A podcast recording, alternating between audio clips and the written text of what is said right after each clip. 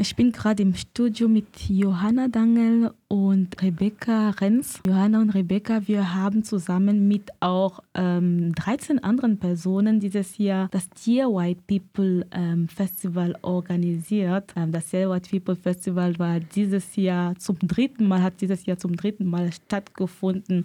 Und Johanna, sag mal, du warst eigentlich von Anfang an dabei. Du hast halt einfach diese Veranstaltung oder diese, diese Festival mit initiiert. Und ähm, kannst du sagen, was war denn anders dieses Jahr? Jedes Jahr hatte ganz eigene Herausforderungen. Jedes Jahr hatte seine je eigenen ähm, Voraussetzungen. Und jetzt mit der dritten Ausgabe sind wir fast ein Drittel oder fast um die Hälfte größer geworden als die letzten Jahre. Wir hatten viel, viel mehr Veranstaltungen, die wir kuratiert hatten in unserem Kuratorium, nämlich 44. Mit den Mehrveranstaltungen war natürlich eine Vielzahl an Diskursen mehr da, die wir äh, vom Kuratorium eben als Themen mit reingegeben haben und ReferentInnen, ExpertInnen, KünstlerInnen, AktivistInnen eingeladen haben, darüber zu sprechen und die Themen mit ihrer eigenen Perspektive und Positionierung zu aktualisieren. Und in diesem Jahr ähm, gab es zwei Herausforderungen. Einmal dieses Festival durch Corona durchzusteuern. Das darf man einfach nicht vergessen. Wir haben im Herbst letzten Jahres angefangen zu planen für Juni und sind genau von dem ausgegangen, was jetzt stattgefunden hat. Aber in der Zwischenzeit gab es einfach viele Berg- und Talfahrten. Wir haben hm, zwischendrin, sagen wir mal vor sechs Wochen, sind wir davon ausgegangen, dass wir ein ganz digitales Festival haben werden. Dann haben wir unser Hybrid-Festival von Präsenz Präsenz und Livestreaming umgebaut auf nur digital. Und dann nach einigen Wochen, als die Zahlen runtergegangen sind, war klar, ah, Open Air wird sicher möglich sein. Dann haben wir ein Indoor-Festival mit festen Kooperationen von großen Kulturinstitutionen in Freiburg umgebaut auf eine Open Air-Variante, um dann am Ende genau das zu fahren, was wir geplant hatten. Eine Hybrid-Variante mit Livestreaming und viel Videodokumentation und zwischendrin auch ein bisschen Zoom. Äh, Corona-bedingt eben manche ReferentInnen konnten leider nicht anreisen. Und unsere zweite große Herausforderung Herausforderung war ähm, die Auseinandersetzung mit über zu unserem Kooperationspartner Palästina spricht Freiburg. Und dieser Diskurs hat seit Programmveröffentlichung eigentlich alle anderen Diskurse überschattet, zurückgestellt, genau. Und ja. was sich verändert hat in den Jahren, ist eben auch, dass es mittlerweile ein großes Kuratorium ist, das nicht nur mehr Veranstaltungen organisiert hat, sondern eben auch zusammengesetzt ist aus mehrheitlichen BIPOC, sprich Black, Indigenous and People of Color. Demnach wurde dieses Jahr eine Kritik aufgefangen von BIPOC, die beim letzten Jahr anwesend waren, dass ähm, ein rassismuskritisches Festival, das sich intersektional mit Themen wie Rassismus, Klassismus und ökologische Krise und Kolonialismus auseinandersetzt, auf jeden Fall auch die Perspektive von Betroffenen von Rassismus in der Organisation, in den Veranstaltern, in der Kuration braucht. Und mhm. das haben wir dieses Jahr auf jeden Fall mit auch noch einer Flinterquote Quote von 75 Prozent, also Frauen, Lesben, Intertrans und Agender umgesetzt. Mhm. Und Rebecca, dieses Jahr bist du zum ersten Mal richtig aktiv dabei. Also ich meine, als Teil des Kuratoriums oder sogar als eine der Hauptverantwortlichen. Ähm, wie war denn die Erfahrung für dich, das Ganze so mitzuorganisieren? Es war eine eine große Erfahrung. Also ein anderes Adjektiv kann ich da gerade gar nicht benennen, weil es äh, seit September eben schon anhält und so divers und unterschiedlich war, dass ähm, und der Prozess ja auch noch gar nicht abgeschlossen ist. Und insofern habe ich mir anfangs davon versprochen, ich bin in der politischen Bildungsarbeit seit circa zwei Jahren oder drei Jahren aktiv und möchte in dem Dear White People Festival eben diese Erfahrung auch noch ein bisschen anders umsetzen und auch viele Themen zusammenbringen. Das habe ich auf jeden Fall mit dieser Erfahrung erlernen können und schaffen können. Gleichzeitig war natürlich so eine planerische, organisatorische Funktion gekoppelt mit inhaltlicher Kuration ähm, eine ganz neue Erfahrung und auch eben ein Festival mit in diesem Umfang an so vielen unterschiedlichen Orten in einer Stadt über eine ganze Woche mit äh, Referentinnen aus ganz Deutschland oder auch aus anderen Ländern zu organisieren, war ein riesiger Kraftakt, der sich trotz allen Hürden und Problemen definitiv gelohnt hat. Das erste Jahr war das, das Motto Visionen einer postrassistischen Gesellschaft. Das zweite Jahr ging es darum, Check Your Privilege und dieses Jahr Let's Break the Silence. Was hat es denn dieses Jahr? Warum dieses Motto? Ja, der Titel ist ja sehr ambivalent und kontrovers diskutiert. Dear White People ist immer die Frage, wer spricht eigentlich? Wir haben gerade darüber geredet, dass wir dieses Jahr die Sprecherposition nochmal verändert haben. Ähm, und wen adressieren wir damit? Es wird immer wieder gefragt, ob wir nur weiße Menschen damit adressieren. Ähm, nein, auf gar keinen Fall. Aber als, als wir das Festival im ersten Jahr aufgesetzt haben, ging es uns einfach dezidiert darum, unbequem äh, weiße Menschen auf ihre Positionierung aufmerksam zu machen. Und deswegen haben wir diesen Titel von der Netflix-Serie, die sehr bekannt ist, Dear White People, gewählt und äh, eben mit dieser Ambivalenz äh, einen Raum geschaffen, wo weiße Menschen sich mit ihrer Positionierung auseinandersetzen. Dieses Jahr war eben auch noch der Anspruch im Titel eben auch noch zusätzlich zu, der, zu dem Ansprechen von weißen Personen einen Aufruf, eine Aufforderung anzubinden, und zwar den Aufruf, dass sie aktiv werden werden sollen, dass sie ihren Mund aufmachen sollen und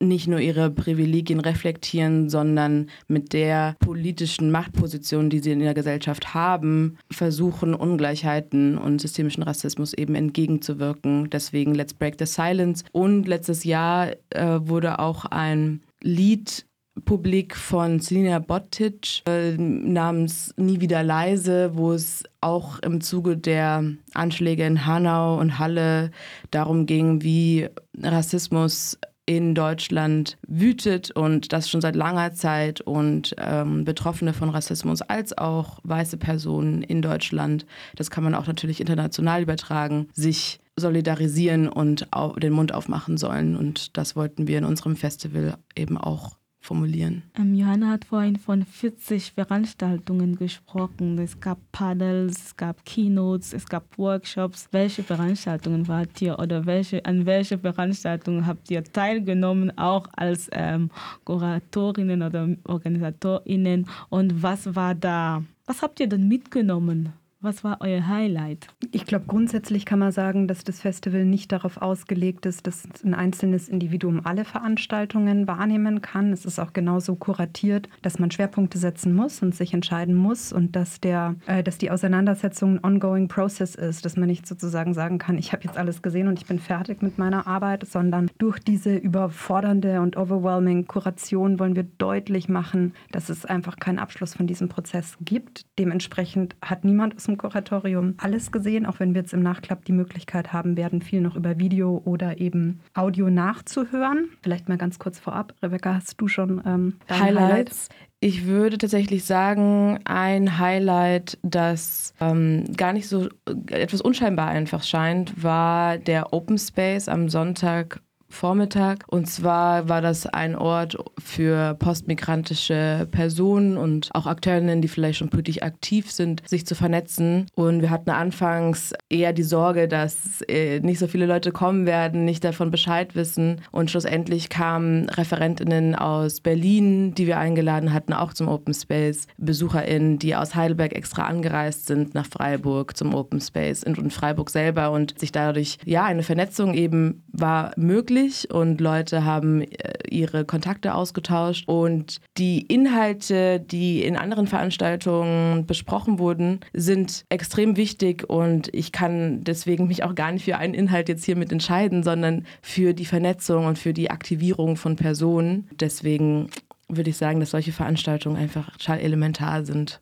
bei so einer Art von Bildungsreihe. Ihr habt vorhin schon von der Kritik von letztem Jahr gesprochen, wo es auch kritisiert wurde, dass es das Festival sehr weiß zentriert ist. Und das wurde ja dieses Jahr umgesetzt, diese Kritik in dem Kuratorium, auch in, an den Podien. Aber dieses Jahr war die Kritik viel größer und viel stärker. Und das habt ihr auch vorhin schon von Anfang an gesagt, die Kooperation mit ähm, Palestine Speaks. Eine Frage, die immer wieder kommt, weil also Palestine Speaks wurde ange, äh, eingeladen, weil es auch diese Stimme auf dem Festival geben sollte, eine Stimme von PalästinenserInnen auch da, äh, ähm, die auch zu einer der marginalisierten Stimmen auch gehört. Eine Kritik, die immer kommt, weil danach kam die Reaktion, warum wollt ihr diese Gruppe dabei haben, warum ähm, wollt ihr unbedingt mit dieser Gruppe arbeiten, weil sie antisemitisch sind und so weiter und so fort. Und eine Frage, die immer kommt, ist, hat es denn keiner gewusst, dass er dazu kommt, zu dieser ganzen Kritik, zu dieser ganzen Debatte? Ähm, das würde ich hier auch offenlegen. Hat es keiner gewusst? War das nicht klar, dass es dazu kommen würde? Wir haben die Gruppen, die wir eingeladen haben, natürlich im Vorhinein überprüft und uns auch im Kuratorium unterhalten und diskutiert, ähm, wer Teil dieses Festivals sein kann, welche Inhalte und welche politische Motivationen zu unserem Festival passen. Und eine palästinensische Gruppe mit einzuladen, war auf jeden Fall schon vornherein klar, dass es viel Diskurs und Kritik geben wird. In welchem Ausmaß diese Kritik aber geübt wird, war uns nicht klar. Wir konnten auch nicht einschätzen, dass zu der Zeit während der Planung noch des Festivals es politisch komplett eskaliert zwischen Israel und ähm, den besetzten Gebieten als auch Palästina. Demnach war unsere Position als Veranstalterin die ganze Zeit solidarisch mit marginalisierten Gruppen zu sein, denen eine Plattform zu bieten und einen Raum zum Sprechen, wo mhm. es oft in Gesellschaften nicht möglich ist, dass es aber so viel Backlash gibt und kein Verständnis dafür, dass es kritische und kontroverse Themen gibt, die auf irgendeine Art und Weise angesprochen werden müssen und Raum für Dialog notwendig ist, um gewisse Probleme zu lösen, war uns nicht klar oder wir hätten auch mehr politische, politisches Verständnis oder mehr von äh, Akteurinnen und Referentinnen und Kooperationspartnerinnen und Förderinnen gesucht und gebraucht und erwartet. Ja, und äh, ich ergänze vielleicht einfach nochmal zu dem, was du gesagt hast. Ähm, Dear White People zeichnet sich ja auch dadurch aus, dass es in vielen rhizomartigen Kooperationen arbeitet und so ähm, auch nochmal weitere solidarische Räume schafft äh, über die Kooperationen und die Kooperationspartner, die ihre Themen mit äh, durch ihre Arbeit. Ihr, ihr findet in unserem Flyer ja die unterschiedlichsten Kooperationen von Here and Black über EKIP, über Kulturinstitutionen Gremien und so weiter und so fort. Ich will hier gar nicht äh, die ganze Liste vorlesen, aber einfach um zu zeigen, wie wichtig uns diese lokalen Bündnisse in, in alle Bereiche der Stadtgesellschaft sind, weil wir wollen hier einen Dialog mit der Stadt Freiburg führen, mit den Menschen, die hier wohnen. Natürlich auch überregional, aber es ist ein, ein Diskurs, den wir mit FreiburgerInnen hier führen wollen, um in dieser Stadt gemeinsam weiterzumachen. Und deswegen haben wir natürlich auch KooperationspartnerInnen auf lokaler Ebene äh, gesucht. Und Palästina spricht Freiburg ist eben eine äh, junge palästinensische Selbstorganisation. Genau, das war vielleicht auch nochmal eine Ergänzung zu dem, was du gesagt hast. Und äh, man muss einfach dazu sagen, die Ereignisse haben sich ab Mitte Mai überschlagen. Bomben auf äh, Tel Aviv, Bomben auf Gaza. Damit haben wir tatsächlich nicht gerechnet, als wir ähm, im Dezember kuratiert hatten und das Programm aufgestellt hatten. Und ähm, die Diskussionen um die äh, Nakba, ongoing Nakba-Demonstration auf dem Platz der alten Synagoge war jetzt tatsächlich auch nicht etwas, ähm, wo, wo wir im äh, späten Frühjahr mit gerechnet haben. Das müssen wir ganz deutlich sagen. Ähm, zu dem Vorwurf zu Nachbar auch, also weil das war auch eine Kritik, die immer wieder kam an dieser Gruppe, warum sich trotzdem ähm, Dear White People da diese Gruppe dabei haben wollte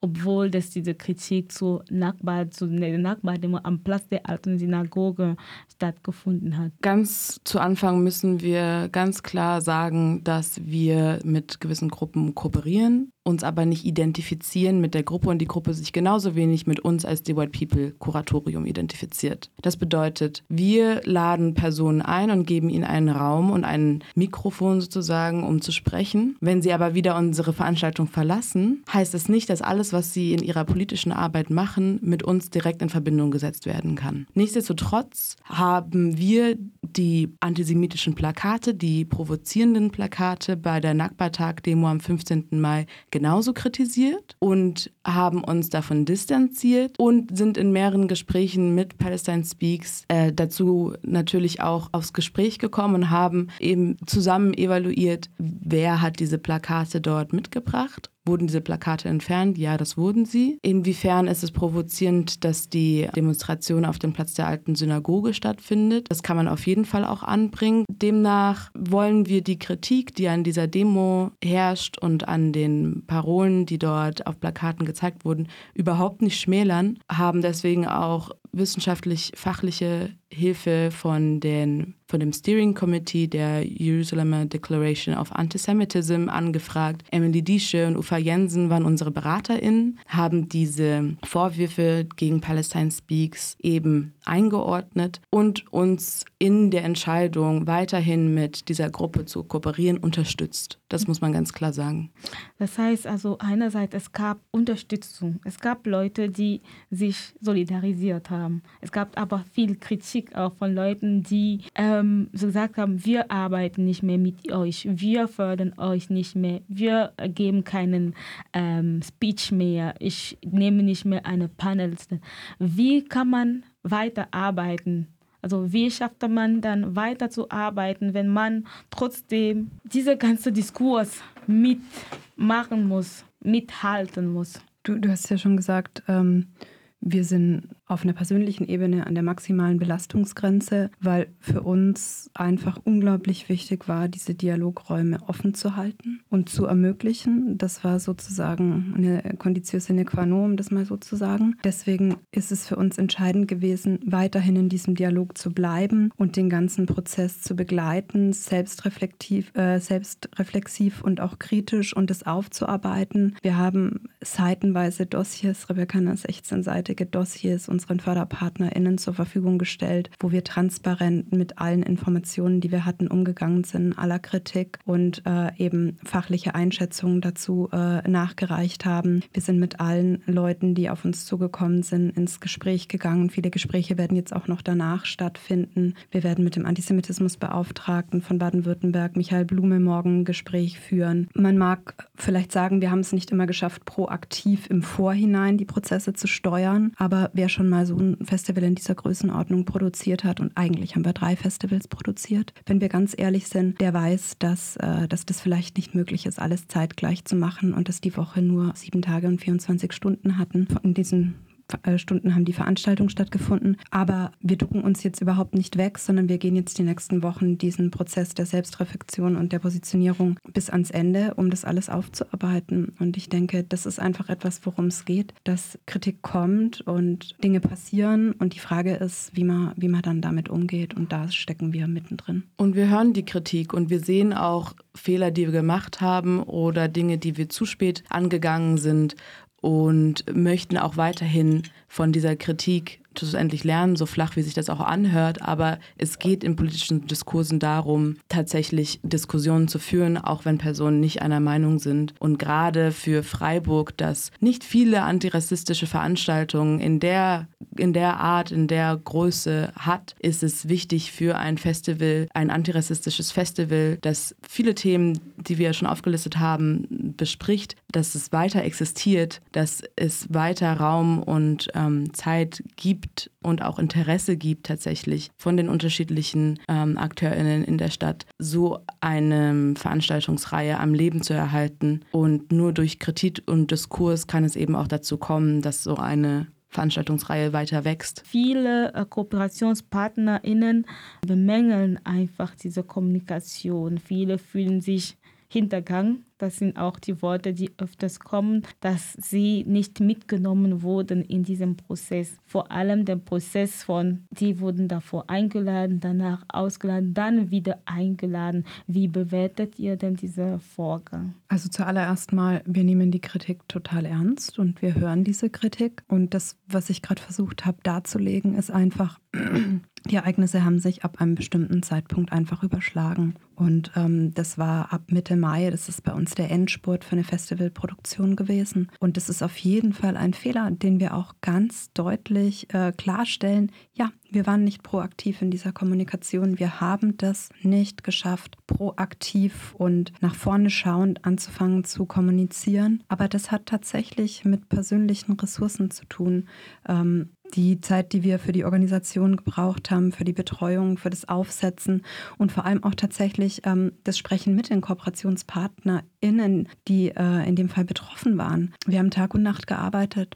Und tatsächlich können wir zu dem Zeitpunkt heute sagen, wir hätten es einfach nicht geschafft, das proaktiv zu machen. Und da können wir nur sagen, es tut uns leid, das ist passiert. Und dafür übernehmen wir jetzt Verantwortung. Wir kommunizieren jetzt einfach weiter und sprechen über das, was angefallen ist. Und hier auch nur noch mal zu ergänzen, die KooperationspartnerInnen, die betroffen sind, das bedeutet, wir haben mit Palestine Speaks sowohl als auch mit der egalitären Gescher-Gemeinde kommuniziert während dem Prozess und haben versucht, so gut es geht, da eine, eine Balance und ein, ein Sprechen miteinander zu ermöglichen, das es ermöglicht hat, noch weiterhin mit beiden Kooperationen zu kooperieren und beim Festival dabei zu haben, dass äh, schlussendlich die egalitäre Gescher-Gemeinde die Kooperation beendet hat, haben wir auf jeden Fall schmerzlich wahrgenommen. Gleichzeitig sind wir nahtlos weiterhin mit ihm im Gespräch gewesen und werden auch Gespräche noch weiterhin mit ihnen führen, um das weiter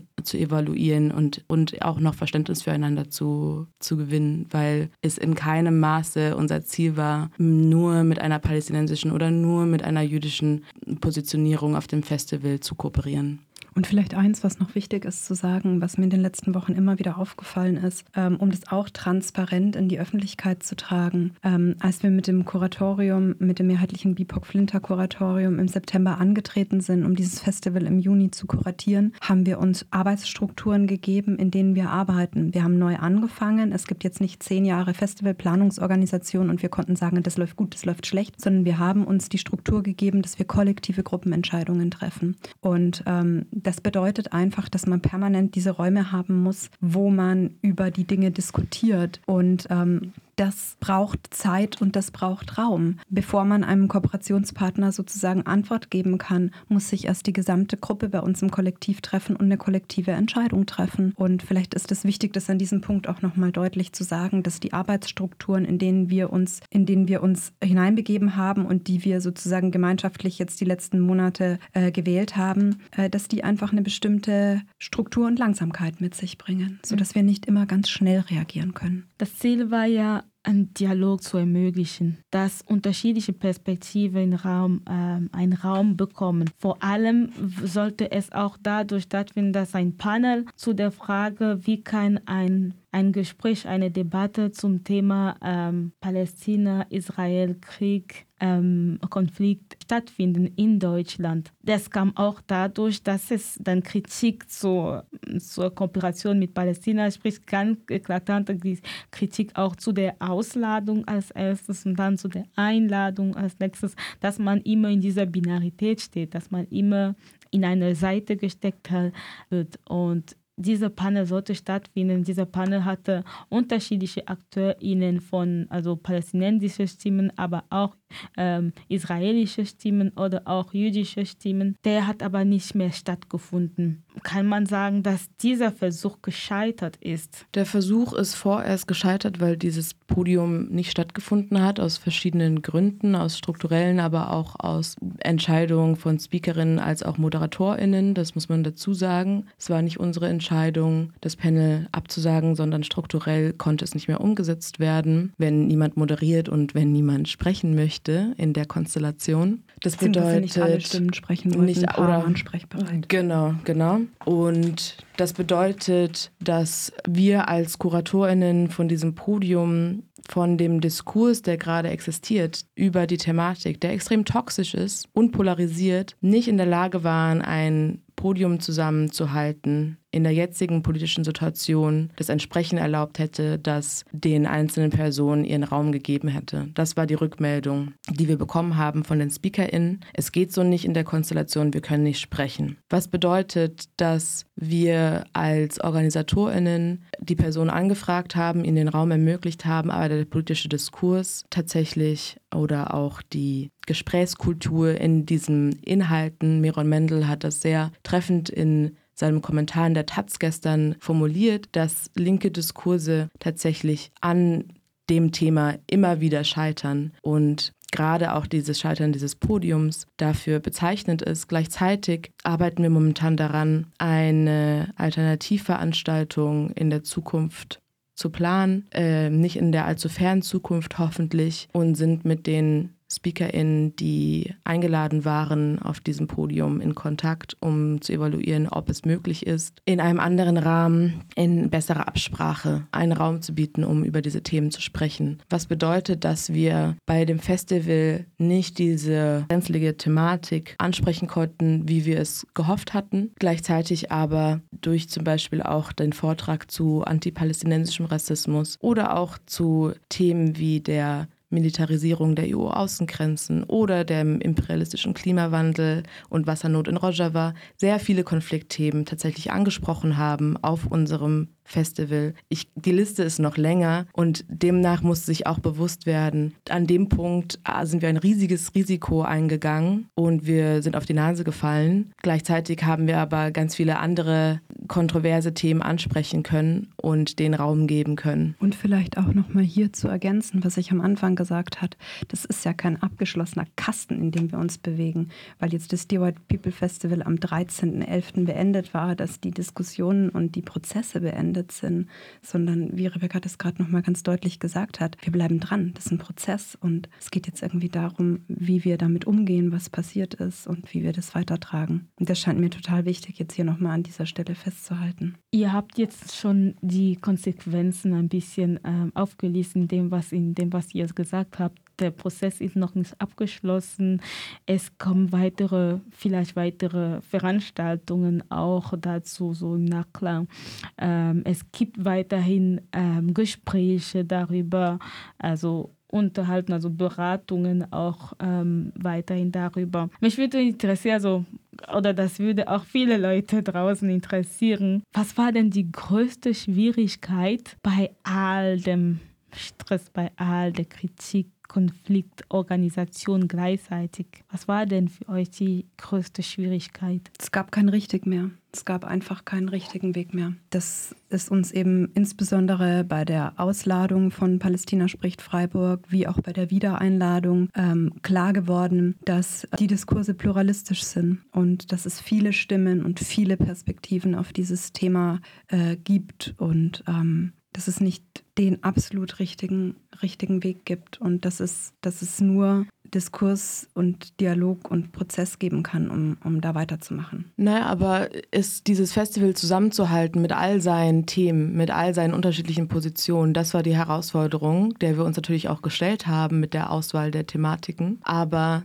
gleichzeitig auch nur den Boden bereiten konnten für die Personen und für die Themen. Und in, dem, in der Organisation und in der Gestaltung des Raumes, in dem Dialog stattfinden kann, muss es natürlich auch gewisse, ähm, einen gewissen Konsens geben, wie miteinander gesprochen wird und äh, welche Personen und welche Themen dort Platz haben dürfen und welche nicht. Und wenn man mit 44 Veranstaltungen und hunderten ReferentInnen gemeinsam ein Festival organisiert, ist es klar, dass nicht alle der gleichen Meinung sind in mhm. jeglicher Thematik. Und Natürlich ist gerade für den deutschen Kontext die Diskussion über Israel und Palästina viel präsenter als meinetwegen andere, ich muss jetzt keine Beispiele nennen, aber andere Konfliktherde, die auf der Welt herrschen. Trotzdem haben Personen auch zu dieser Thematik diverse Meinungen und diese diversen Meinungen sind zwar nicht alle gerechtfertigt, aber viele sind gerechtfertigt und belegt und besprochen und wissenschaftlich erforscht. Denen kann und sollte man Raum geben. Die Veranstaltung hat trotz dieser diese ganze Sache trotz diesem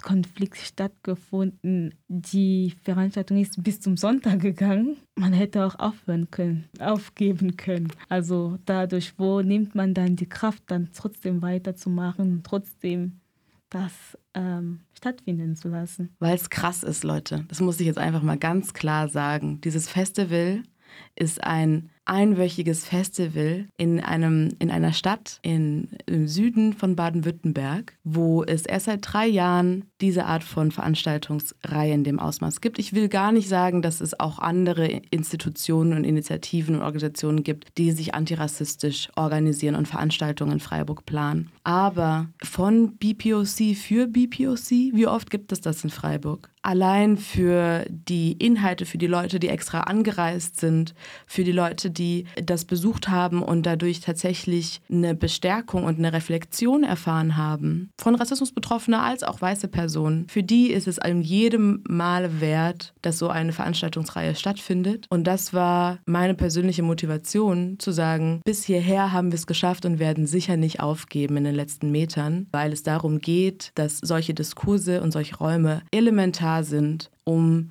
Rassismus, um die Konsequenzen von Kolonialismus, um systemische und strukturelle Problematiken, die Klassismus und, und ähm, jegliche Art von Queerfeindlichkeit eben ausschließen, zu besprechen, zu thematisieren und dagegen etwas zu unternehmen. Deswegen war all der Kritik zum Trotz es so wichtig, dass es stattfindet. Trotzdem gibt es Konsequenzen, trotz dieser ganzen also Motivation, obwohl es stattgefunden hat, ähm, gibt es Konsequenzen in professionelles Leben, in privatem Leben, in ähm, Vereinsarbeit. Vielleicht wirst du, ähm, Johanna, mehr dazu sagen. Genau, also ich werde jetzt einfach mal für den Träger kurz sprechen, Zusammenleben e.V., der sozusagen als Träger Dear White People ähm, gehostet hat. Durch die kontroversen Diskussionen und der Fördergeldentzug gibt es jetzt tatsächlich krasseste Konsequenzen, weil wir über so viel Gelder sprechen, dass so ein kleiner gemeinnütziger Verein das nicht auffangen kann, wenn, ich muss kurz rechnen, wenn 36.000 Euro Fördergelder zurückgezogen werden. Das ist keine Summe, die wir einfach mal aus der Portokasse begleichen kann, ähm, sondern das wird jetzt unweigerlich dazu führen, dass wir auf die Insolvenz zusteuern, wenn die zwei großen Geldgeber wirklich abspringen und uns das jetzt dann schriftlich geben. Und das bedeutet, für Zusammenleben, dass wir in eine Zahlungsunfähigkeit geraten aufgrund von Überschuldung. Und das bedeutet, dass der Verein innerhalb von drei Monaten zu Ende ist. Das sind jetzt einfach die Konsequenzen, die sich auf einer realen Ebene, auf einer realjuristischen Ebene einfach in den nächsten Wochen und Monaten ergeben. Und ähm, genau, Vielleicht füge ich hier noch hinzu, der Diskurs war maximal toxisch, das Thema polarisiert, aber äh, ich denke, es ist total wichtig, nicht nur in Schwarz-Weiß und Binaritäten äh, auf das ganze Thema zu gucken, sondern auch zu gucken, wie die Dinge sich überschneiden und, und verwoben sind. Und Zusammenleben steht für eine gewisse Arbeit hier in Freiburg in verschiedenen nachhaltigen Bereichen, in der Ökologie, in der antirassistischen Bildungsarbeit, Kontext von Ernährung, Begegnung und Gemeinschaft. Und wir, wir hoffen, dass ähm, euch diese Themen wichtig sind und diese Plattform, die Zusammenleben anbietet und dass wir gemeinschaftlich als Freiburger Zivilgesellschaft da vielleicht über ein Crowdfunding noch gemeinsam die Arbeit von Zusammenleben ähm, wieder möglich machen können. Danke, danke euch.